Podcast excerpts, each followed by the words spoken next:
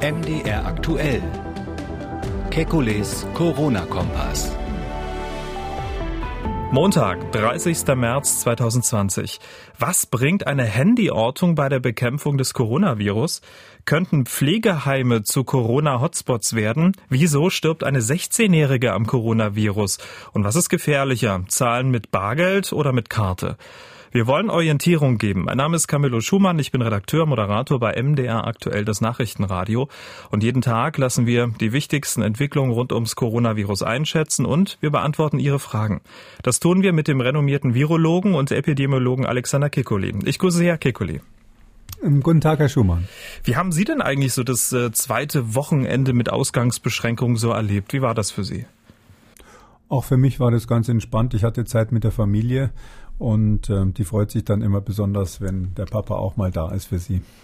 Ich hatte so einen kleinen Konflikt mit meiner Frau. Ich ähm, wollte einen guten Freund besuchen, daheim.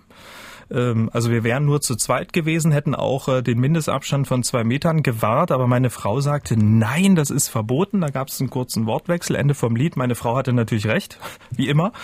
Ich habe dann in der Allgemeinverfügung nachgelesen und es ist in der Tat so, der Besuch eines Freundes ist kein triftiger Grund, das Haus zu verlassen, selbst wenn wir zwei Meter Abstand in der Wohnung waren. Es ist gar nicht so einfach, diese Allgemeinverfügung ähm, so in den Alltag zu integrieren, oder? Geht es Ihnen auch so? Ja, das ist natürlich auch noch von Bundesland zu Bundesland ein bisschen anders formuliert. Ich glaube, wenn man ganz allgemein sagt, wenn man sich selber vernünftig verhält, dass nur eine Person ist, die man trifft und naja, gut, was ist wichtig, was ist triftiger Grund? Ähm, äh, vielleicht kann man mit dem Freund ja auch was äh, Berufliches besprechen oder ähnliches.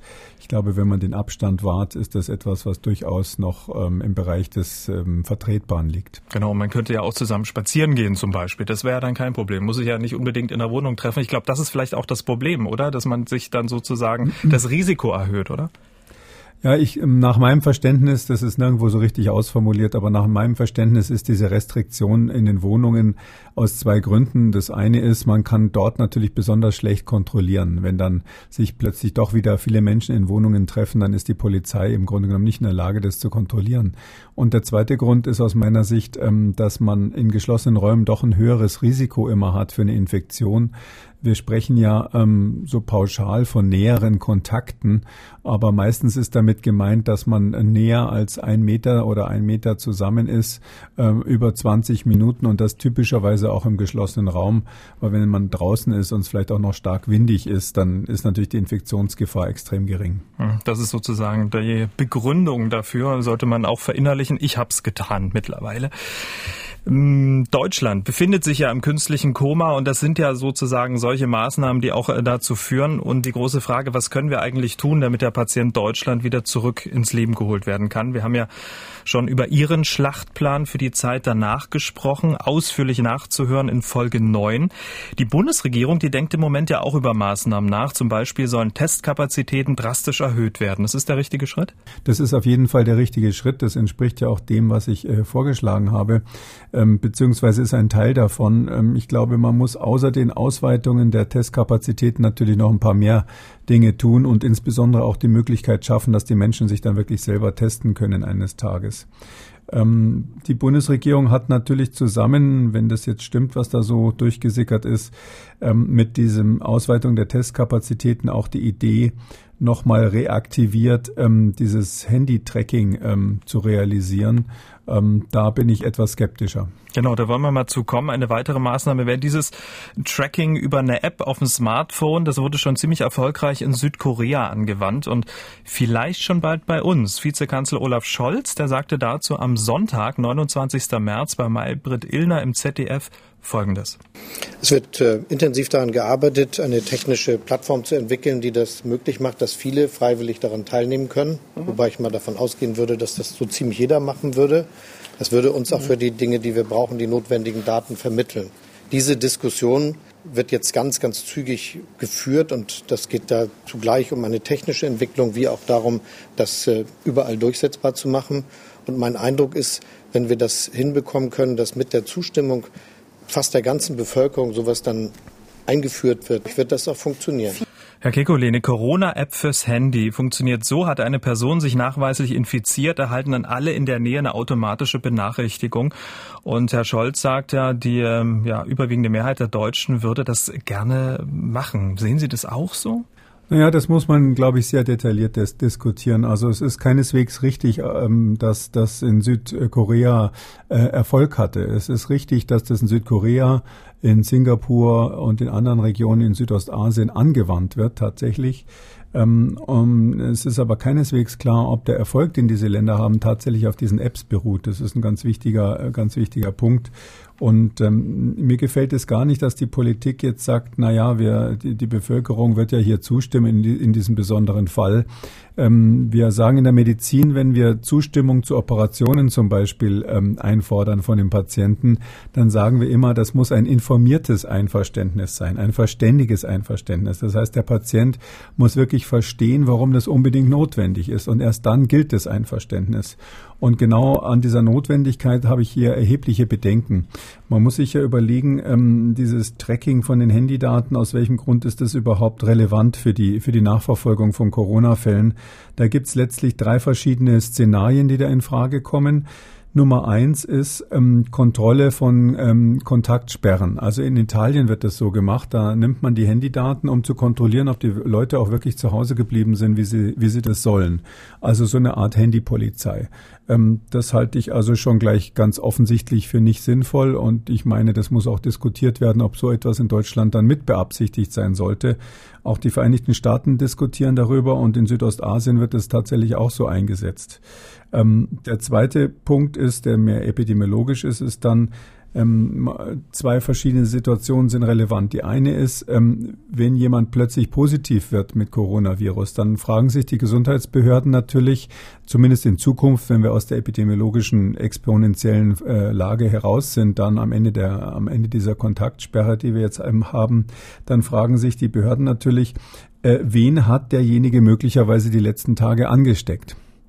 Und die will man natürlich finden, um die zu warnen, das ist ja ganz klar.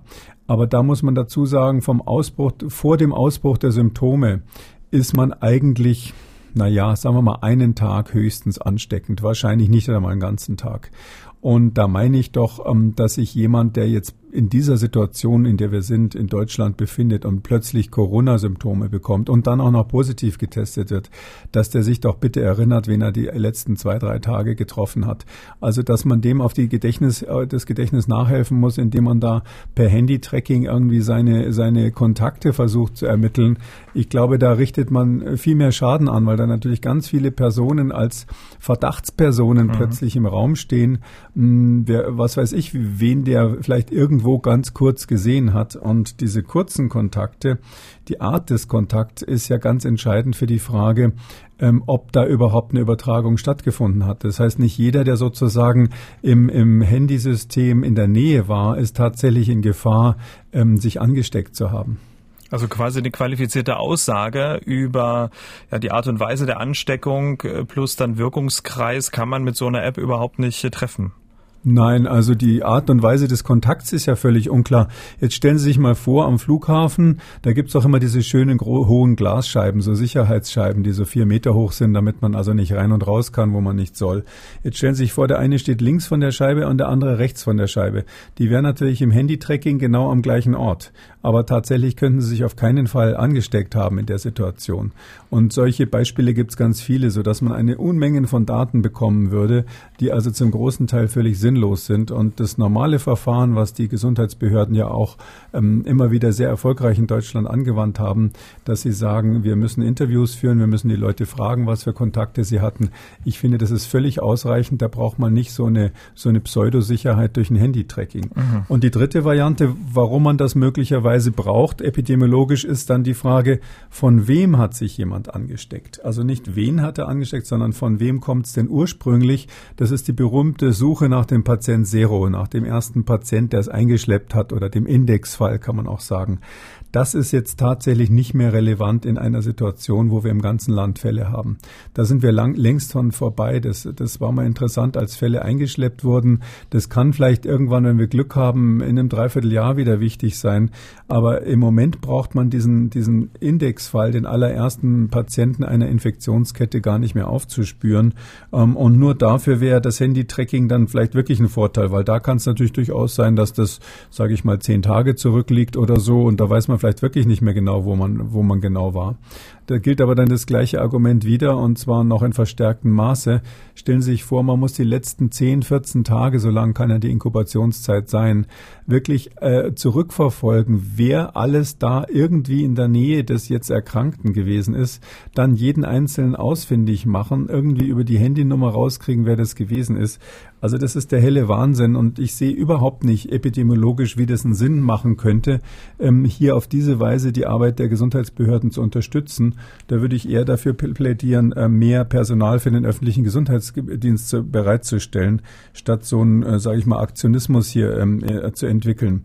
Und ich glaube auch, dass ein Teil der Bevölkerung zumindest hier durchaus mitdenkt. Und ähm, wenn Herr Scholz und andere Politiker, das ist ja ursprünglich mal vom Bundesgesundheitsminister ins, in, ins Gespräch gebracht worden, da gibt es auch viele, die sich dann Gedanken machen und sagen, ich verstehe auch nicht, warum das nötig ist. Und ich, das Schlimmste, was wir haben können in so einer Lage ist, dass die Bevölkerung verunsichert wird oder irgendwie das Gefühl hat, äh, jetzt werden wir da mit irgendwelchen Abhörmaßnahmen quasi äh, über, über, überdeckt, äh, die vielleicht später dann auch gar nicht mehr gelöscht werden können. Solche Daten sind ja dann ziemlich lange auch vorhanden.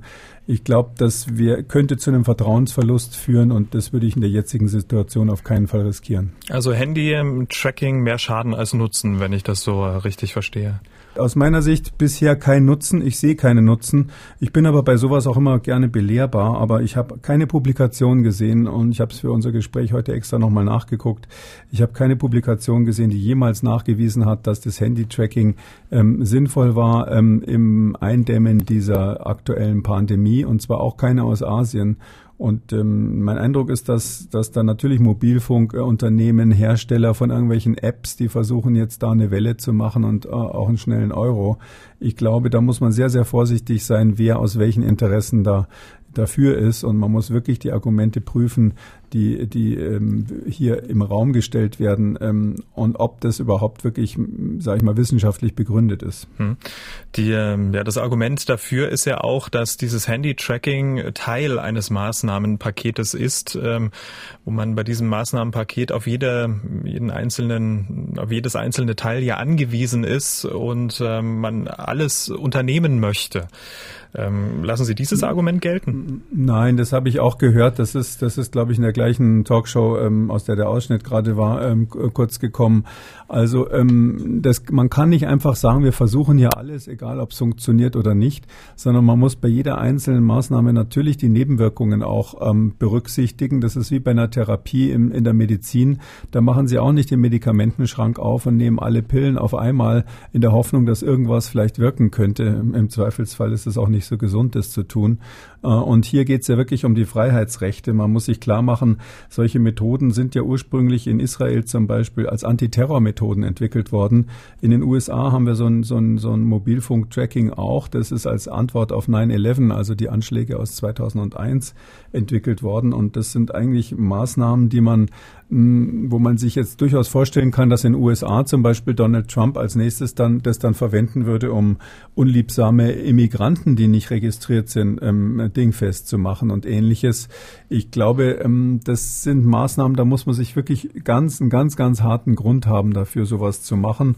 Und es gibt für mich, das ist mein stärkstes Argument, bisher keine wissenschaftliche Evidenz, dass das was bringt. Ich kenne auch keinen Kollegen aus der Epidemiologie, der sich dafür geäußert hat. Im Gegenteil, außerhalb des Robert Koch Instituts, die das ja vorgeschlagen haben, und des Bundesgesundheitsministers, der das ganz massiv vorgeschlagen hat, gibt es also auch in Deutschland meines Wissens niemand, der das unterstützt. Äh, mein Kollege Gerard Kraus, ähm, Krause, der also ein, ein sehr ähm, äh, vernünftiger Mann ist, der übrigens früher auch selber am Robert Koch war, hat sich auch selbst in verschiedenen Medien ganz klar dagegen ausgesprochen. Können Sie zum Herrn Kraus vielleicht noch zwei, drei Worte verlieren, wer ihn nicht kennt? Hm, Gerard Kraus war früher ähm, in der Infektionsepidemiologie am Robert-Koch-Institut äh, und ist äh, wirklich, würde ich mal sagen, wir haben in Deutschland nicht so viele Infektionsepidemiologen und der ist einer von denen, die äh, schon seit vielen Jahren sich hauptsächlich damit beschäftigen. Ich, ich schätze ihn sehr. Äh, er hat, äh, als diese EHEC-Krise war zum Beispiel in Deutschland, da hat er sich auch ganz intensiv da verdient gemacht über die Nachverfolgung der Infektionswege. Und der hat heute eine Professur in Braunschweig äh, genau zu dem Thema. Ich meine, er ist sogar direkt äh, Professor für Infektionsepidemiologie. Wir sind gespannt, wie diese Diskussion um das Handy-Tracking ähm, weitergeht, ob diese Diskussion Fahrt aufnimmt äh, oder ob äh, ja eine Vollbremsung vollzogen wird. Wir sind gespannt, wir bleiben dran. Wir bleiben bei den Maßnahmen. Ähm, die sollen ja bis zum 20. April aufrechterhalten werden. So hat es Kanzleramtschef Helge Braun gesagt und damit ja auch denen den Wind äh, aus den Segeln genommen, die davon sprechen. Äh, man könne gleich nach Ostern die Maßnahmen lockern. Jetzt also frühestens der 20. April. Herr Kikoli, was halten Sie von diesem Termin mit Blick auf die aktuelle Situation? Situation? Ja, ähm, das mit den Terminen, da wird immer irgendwas in den Raum geworfen. Irgendwelche Politiker sagen dann eine anderen, machen einen anderen Vorschlag. Es ist einfach ganz simpel. Wir sind eine, wir sind jetzt in der, in der Woche zwei, gerade am Beginn der Woche zwei. Und ich glaube, alle seriösen Leute haben von Anfang an gesagt, das dauert drei Wochen etwa, zwei bis drei Wochen, bis wir was sehen. Und ich meine, dass die nächsten Tage man sicher einen Effekt sehen wird bei der Abnahme der ähm, Neuinfektionen. Ähm, aber danach muss man eben doch eine ganze äh, Zeit noch einrechnen, die es eben dauert, bis man ähm, wirklich sieht, dass das in einen Bereich gekommen ist und zwar zuverlässig in einen Bereich gekommen ist, wo wir keine ähm, so starke exponentielle Vermehrung der Fälle mehr haben. Also wir müssen jetzt nicht, äh, wie das immer so schön heißt, die Kurve nur flach machen, sondern wir müssen sie sozusagen runterbiegen. Wir müssen diesen, diese, diese explosionsartige Vermehrung durchbrechen. Und erst wenn ganz sicher ist, dass das stattgefunden hat, dann können wir eben wieder zu einem anderen Verfahren der Kontrolle übergehen. Das, das äh, Smart Distancing, was ich vorgeschlagen habe, ist da sicherlich eine Methode, die ganz gut ist und wo ich auch den Eindruck habe, dass die ganz positiv diskutiert wird in der Community. Und da werden sicherlich noch andere Elemente dazukommen müssen, zum Beispiel das Tragen von Masken, äh, wo wir jetzt tatsächlich eine richtige Kampagne starten wollen. Und ähm, das alles geht aber erst nachdem jetzt diese jetzige Phase zu Ende ist. Das muss jeder einfach einsehen, dass wir die zwei, drei Wochen, also drei Wochen mindestens warten müssen, bis wir verstehen, was los ist. Und ähm, dann wird das Robert Koch Institut, da möchte ich mich eigentlich gar nicht groß einmischen, wahrscheinlich ansagen, ab wann man die Maßnahmen wieder lockern kann. Aber der 20. April, wenn ich Sie so reden höre, ist dann durchaus ein realistischer Zeitpunkt. Also 20. April würde ich jetzt zumindest nicht von vornherein sagen, das geht gar nicht. Ja, das ist ja. durchaus ein, wenn Sie jetzt gesagt hätten, ähm, 1. April wäre es einfach gewesen für mich. 20. Äh, ist ja jetzt in drei Wochen von heute. Das ist nicht abwegig, aber ich wäre da wahnsinnig vorsichtig. Das ist ja äh, politisch einfach auch nicht klug, da ähm, schon ein Datum zu nennen. Man muss den Leuten einfach erklären, woran es liegt, worauf man schaut und was man als nächstes machen wird. Und ich kann nur nochmal appellieren, wir müssen die Zeit bis dahin einfach dringend nutzen und nicht nur Ankündigungen machen von irgendwelchen Verfahren, sondern wir müssen die Dinge vorbereiten, die danach passieren sollen. Während das Kanzleramt sagt, die Maßnahmen dauern viel länger, zeichnet das Robert-Koch-Institut ein sehr düsteres Bild dessen, was uns noch bevorstehen könnte. RKI-Chef Wieler sagt, man könne nicht ausschließen, dass es hierzulande ebenfalls mehr Patienten als Beatmungsplätze gebe. Er sagt das mit Blick auf die Risikogruppen, die es immer stärker treffen könnte. Und tatsächlich nehmen die Meldungen von Infizierten und Toten in Altenheimen zu. In Wolfsburg, da starben zwölf Senioren an den Folgen der Covid-19-Erkrankung. 75 Bewohner sind infiziert. In Halle an der Saale 13 Bewohner infiziert infiziert, einer ist gestorben. Es gibt weitere Beispiele. Allein in den vollstationären Pflegeheimen werden über 800.000 Pflegebedürftige betreut. Herr Kikoli, könnten Pflegeheime zu Corona-Hotspots werden?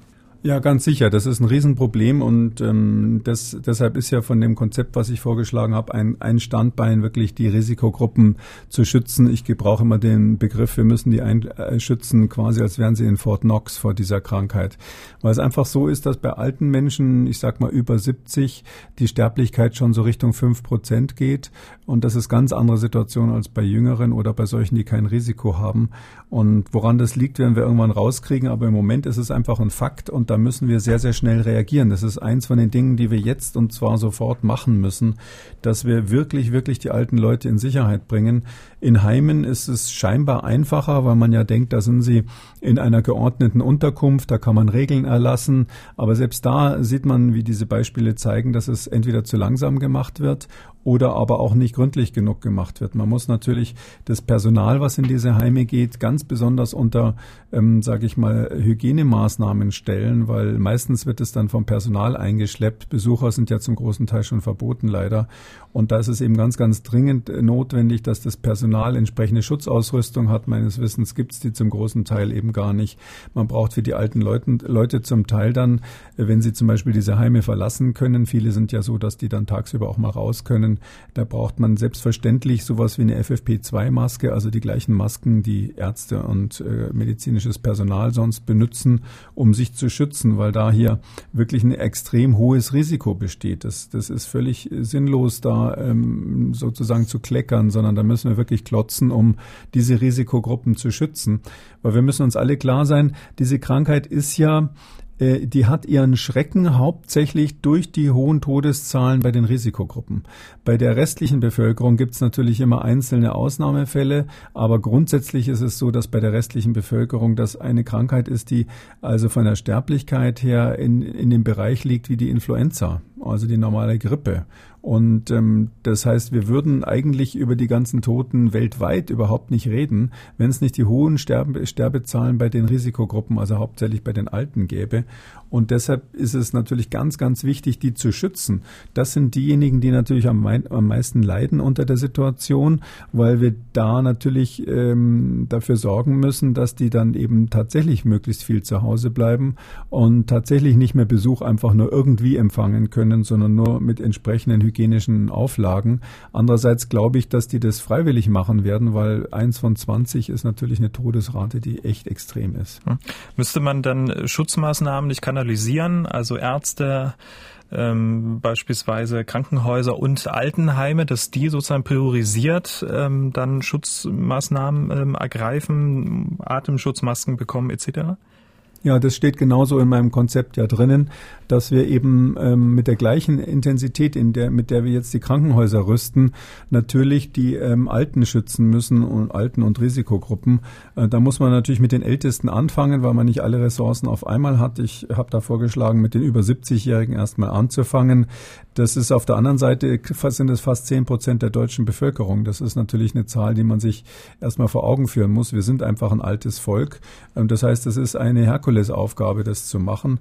Andererseits sind natürlich viele davon ähm, schon auch viel familiär versorgt. Ja, also in, in, meiner Familie ist es jetzt so, äh, dass mein ältester Sohn und mein Bruder eigentlich äh, meiner Mutter immer die das einmal die Woche das Essen bringen und ähnliches. Die muss gar nicht mehr aus dem Haus gehen. Und ähm, solche Modelle, glaube ich, gibt es fast überall. Und ich habe ja auch dazu aufgerufen, hier wirklich eine App zu entwickeln und ein, so eine Art Servicetelefon zu machen, dass, dass die Leute das also unkompliziert dann auch sich versorgen lassen können, wenn sie in der Familie niemanden haben.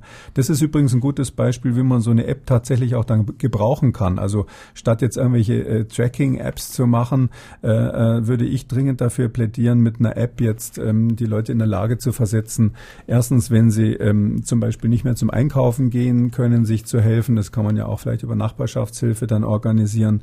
Und zweitens, wenn jemand konkret krank wird, ja, viele sind ja so, dass sie dann gar keinen Arzt erreichen, können, weil ständig besetzt ist in den Praxen. Also sowas könnte man ganz toll über eine App re realisieren. Ähm, da würde ich dazu auffordern, eher äh, darüber nachzudenken. Das wird ja auch schon getan. Äh, nebenan.de zum Beispiel hat so viel Zulauf äh, wie noch nie. Es gibt regionale ähm, Nachbarschaftshilfen. Also da passiert in der Zivilgesellschaft sehr, sehr viel. Herr Kekuli, ja, da kann ich wirklich nur, das kann ich wirklich nur unterstützen, ja. Herr Kekuli, wir kommen von den, äh, von den Risikogruppen, von den Alten zu den ganz Jungen, weil große Schlagzeilen macht nach wie vor der Tod einer 16-Jährigen in Frankreich. Julie heißt das Mädchen. Sie hatte erst äh, leichten Husten, bekam dann richtig richtig Anfälle, kam ins Krankenhaus. Es gab mehrere Tests, wohl einer positiv, einer negativ oder beide negativ, beide positiv. Das ist jetzt noch nicht so richtig klar und auch nicht gesichert. Fakt ist aber, am Ende war Julie tot. Die Jugendliche ist das bisher jüngste Opfer der Coronavirus-Pandemie in Frankreich und vermutlich nicht nur dort, oder? Ja, also das ist für mich jetzt der erste Fall weltweit, wo das äh, halbwegs dokumentiert zu sein scheint, äh, dass jemand unter 20 äh, daran gestorben ist. Bisher war das so, dass solche Fälle zum, vom Hörensagen gab, aber ich kannte keine Publikation zumindest. Ähm, und das, wenn das sich jetzt wirklich bewahrheitet, dass die absolut kein Risiko hatte, also keine Risikoperson war, keine Asthmatikerin oder ähnliches, dann ist das natürlich sehr, sehr tragisch auf der einen Seite.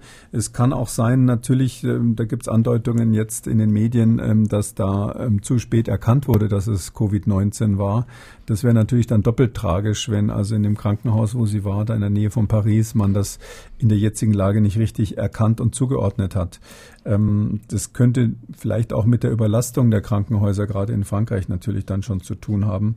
Ähm, und wenn es wirklich so ist, dass sie optimal behandelt wurde, ähm, frühzeitig getestet wurde und kein Risiko hat und trotzdem gestorben ist, dann ist das eben hoffentlich ein tragischer Einzelfall. Das werden wir jetzt in, in naher Zukunft besser sehen.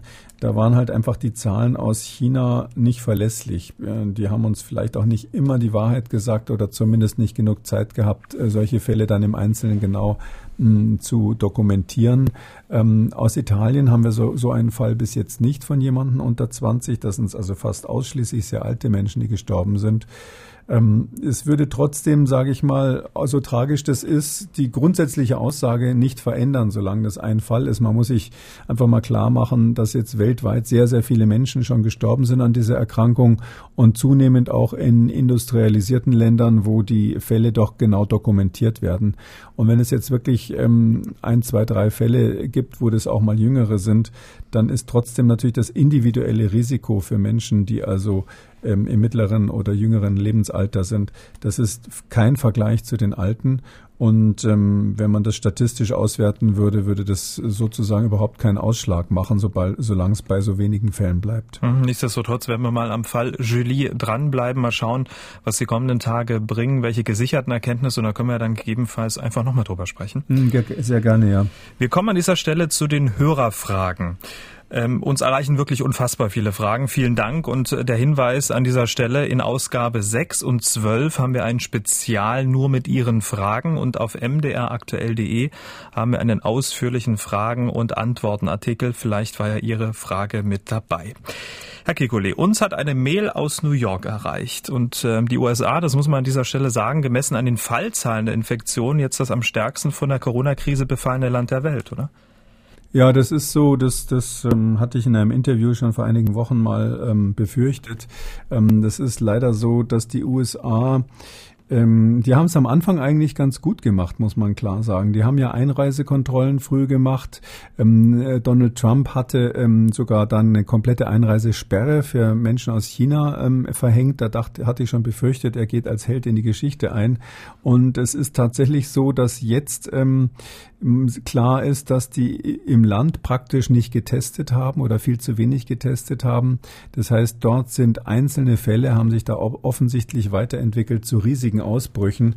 Mm, das hängt hauptsächlich damit zusammen, dass das Gesundheitssystem in den USA ebenso gespalten ist. Ähm, das ist eine echte mindestens zwei Klassen, wenn nicht drei Klassen Medizin. Und Menschen, die jetzt nicht so viel Geld haben, für die ist es teuer, zum Arzt zu gehen. Die müssen das bezahlen, wenn sie einen Test machen. Und für die ist es auch ganz schlimm, wenn sie nicht arbeiten können. Und deshalb ist die Tendenz in diesen unteren äh, Einkommensschichten dort eben so, dass man, wenn man krank ist, einfach weiterarbeitet. Also die, die, diese, diese, sage ich mal, Rückdreh, das Zurückdrehen des, des Obamacare fällt jetzt in gewisser Weise Donald Trump an der Stelle auf die Füße. Und es war natürlich nicht gut, dass er am Anfang gesagt hat, das Ganze ist kein Problem. Aber ganz ehrlich gesagt, diese Ansagen am Anfang von Donald Trump, ähm, dass das in den USA kein großes Problem ist, die äh, gleichen Ansagen gab es in China, als es losgegangen ist. Die gleichen Ansagen gab es in Italien, als es losgegangen ist. Und natürlich auch in Deutschland. Das scheint immer so ein Reflex zu sein von den Politikern, erstmal zu sagen, das ist kein großes Problem. Ähm, deshalb würde ich sagen, na ja, Donald Trump hat halt eine Woche oder zwei gebraucht, bis er es kapiert hat. Damit war er auch nicht viel, viel langsamer als die Politiker sonst auf der Erde. Kommen wir mal zu der Mail ähm, aus New York von Herrn Schaumann. Ähm, er hört uns jeden Tag und hat uns geschrieben, auch wenn der Verlauf der Krankheit recht mild ist, trägt die Lunge üblicherweise einen Schaden davon und ist nach einer Infizierung die Lebenserwartung reduziert oder ist die Lebenserwartung vielleicht sogar noch verbessert durch eine Verbesserung des Immunsystems. Viele Grüße aus New York. Herr Kikoli, was könnten Sie da zur Antwort geben? Also die Lebenserwartung ist auf keinen Fall verbessert, weil ein einzelner Infekt von irgendeinem Coronavirus äh, spielt keine Rolle, um das Immunsystem zu trainieren. Ähm, äh, es ist äh, tatsächlich so, dass wir im Röntgenbild, ähm, speziell im Computertomographen, da sehen wir tatsächlich noch eine ganze Weile nach der Ausheilung bei sehr vielen äh, Covid-19-Patienten hinterher noch ähm, so Reste in der Lunge. Also da sieht man noch so eine Verschattung, ähm, die äh, darauf hindeutet, dass das Lungengewebe quasi so Fibro äh, eine Fibrose hat, also so leicht ähm, narbig durchsetzt ist, kann man sich das vielleicht vorstellen. Es ist aber so, dass diese ähm, Reste auch bei anderen äh, Lungenerkrankungen gesehen werden und normalerweise, ähm, sage ich mal, wenn man ein Jahr wartet, dann wieder weg sind. Das ähm, ist eine Situation, die wir hier erstmal auch sehen und wir wissen von, von die, aus, diesem, aus dieser Beobachtung können wir nicht schließen, dass Covid-19 jetzt wirklich schwere Folgeschäden hat. Wir haben auch keine Belege, dass Menschen, die das durchgemacht haben, dann Monate später andere schwere Lungenerkrankungen bekommen. Ja, also ähnlich wie, wie, wie Raucher oder, oder ähnliches könnte man sich ja vorstellen, dass die dann im Laufe der Zeit so eine Art chronische Erkrankung bekommen. Darüber gibt es bisher keine Berichte. Aber das muss man natürlich abwarten. Die Entwicklung ist ja noch sehr, sehr jung in diesem Fall. Mhm. Dann hat uns äh, diese Dame auf unserem Anrufbeantworter eine Alltagsbegebenheit äh, geschildert, verbunden auch mit einer Frage. Wir hören mal rein. Ist es besser mit Geld zu bezahlen oder mit Karte? Ich finde, dass mit Geld zu bezahlen, da halten sich die Viren sicher nicht so lange als auf einer EC-Karte. Es ist mir nämlich gestern passiert und da bin ich angemeckert worden sozusagen, dass ich äh, nicht mit Karte bezahlen wollte. Und meines Wissens ist es mit Papiergeld besser. Also ich kann es bestätigen, das ist mir am Wochenende auch passiert. Ich habe auch bar bezahlt und wurde schief angeguckt. Aber ähm, mit Karte zahlen macht man ja, um das Personal zu schützen. Aber grundsätzlich Viren auf Bargeld und auf Karte, wie verhalten sie sich? Also grundsätzlich ist es so, dass auf glatten Oberflächen wie zum Beispiel in der Plastikkarte sich die Viren in der Tat länger halten als auf einem Geldschein, der ja so eine raue Oberfläche hat. Ich kann aber nur nochmal dafür davor warnen, das mache ich ja inzwischen fast jeden Tag. Ähm, das äh, ist, das hat keinen Sinn, sich hier an diesen Details äh, so aufzuhängen und verrückt zu machen. Ähm, wenn man die, wenn man überhaupt im Supermarkt war und eingekauft hat und egal, ob man das Geld angefasst hat oder die Karte angefasst hat oder den Einkaufswagen oder ähm, auch nur äh, das Förderband an der Kasse oder ähnliches, äh, man sollte einfach immer davon ausgehen, dass die Hände hinterher nicht mehr virusfrei sind. Das, das soll einfach die Grundannahme sein. Das heißt, sich mit diesen Händen dann, bevor sie gewaschen wurden, nicht ins Gesicht fassen. Und in dem Moment haben sie das Problem im Grunde genommen schon komplett gelöst. Da müssen sie dann nicht mehr überlegen, was habe ich da angefasst? Habe ich jetzt die Karte genommen? Habe ich das Geld genommen? Weil ähm, die Überlegung, dass dann quasi, wenn sie das Geld in die Brieftasche stecken und dass sie am nächsten Tag sich dann immer noch damit infizieren könnten, weil sie es sozusagen mit nach Hause genommen und wieder, wieder, wieder weggetragen haben. Also das ist dann schon extrem unwahrscheinlich. Das wäre dann so ein Ereignis, das, wo ich einfach mal sagen würde, wir müssen uns äh, eingestehen, dass wir nicht 100 Prozent Sicherheit kriegen.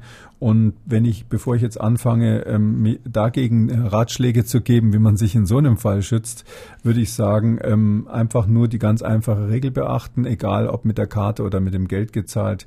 Die Hände sind hinterher sozusagen schmutzig und ähm, alles andere, was weitergeht, würde ich einfach mal sein lassen.